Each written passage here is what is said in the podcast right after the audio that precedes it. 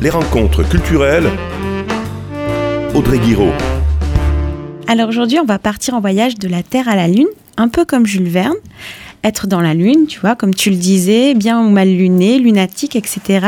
Ces expressions expriment le lien personnel presque intime qui nous unit à l'astre lunaire depuis les périodes les plus anciennes, et c'est peut-être pour cela qu'elle nous fascine, cette Lune.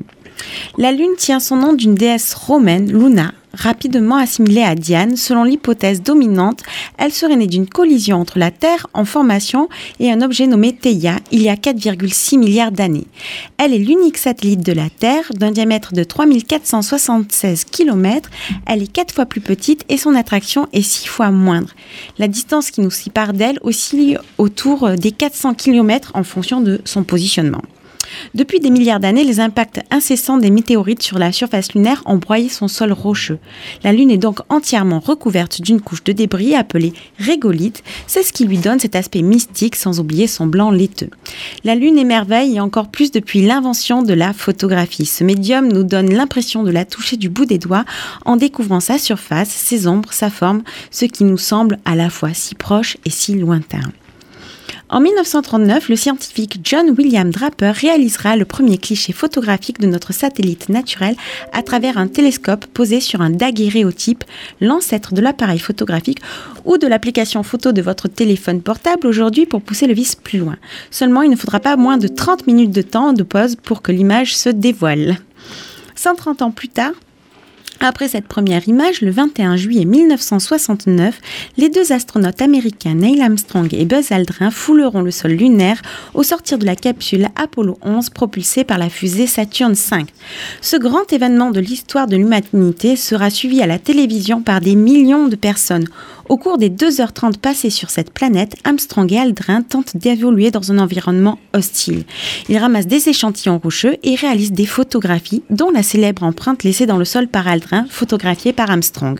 L'artiste roumain Mircea Cantor revisite ce cliché mythique dans The Second Tape, une œuvre présentée en 2005 dans une galerie new-yorkaise transformée pour l'occasion en paysage lunaire. Près de deux siècles plus tard, en 2017, plus exactement après cette fameuse prise, première image pardon, en 1839, c'est au tour de Robert Pufleb et Nadine Schleber de réinterpréter l'imagerie de l'astre. Il donne une savoureuse leçon d'astronomie en photographiant la Lune sous des angles encore inconnus. La série alternative Moons met à l'épreuve notre perception et démontre la facilité déconcertante avec laquelle les images peuvent tromper. Le piège est délicieux puisque les surfaces lunaires que l'on croit observer sont en réalité des pancakes. Le titre de la série fait référence à l'expression alternative fact, fait alternatif inventé par l'administration Trump. Avec humour, le duo d'artistes allemands illustre les pouvoirs de l'illusion photographique et expose l'étroite limite entre réalité et fiction à l'ère de l'information digitale. Si vous êtes curieux, vous pouvez aller découvrir l'ouvrage qui découle de la réalisation de cette série photographique à la Fondation Louma en Arles ou sur le site internet du même nom que l'œuvre alternative-moons.com.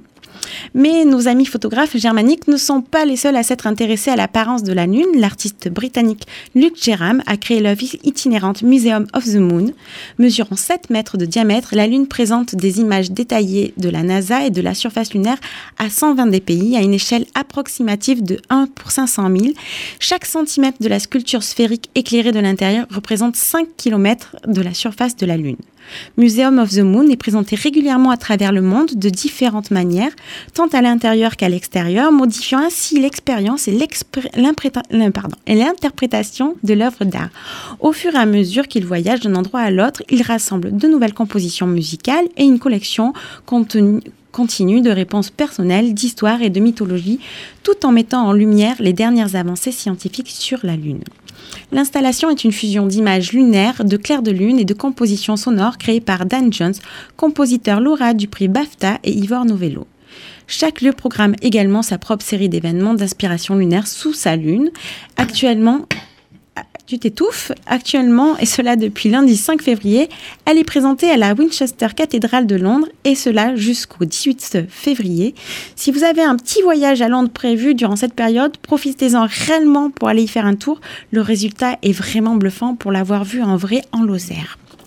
Mais revenons sur la Terre, à l'espace culture Jean Jaurès, l'éco-artiste Emeric Jacob propose l'exposition Émergence, des sculptures comme des créatures sorties des eaux de la Méditerranée. Réalisée avec des déchets trouvés sur les récifs des mers et étangs alentours, l'exposition est fraîchement ouverte depuis le 2 février et est visible jusqu'au 20 avril, mais dépêchez-vous d'y aller parce que le temps, bah, il passe vite. Vous venez d'écouter Découverte culturelle, une chronique réalisée par Audrey euh, Guiraud. Vous pouvez la réécouter sur le site internet de Radio Système ou sur la plateforme euh, SoundCloud dans la playlist Audrey Guiraud Découverte culturelle.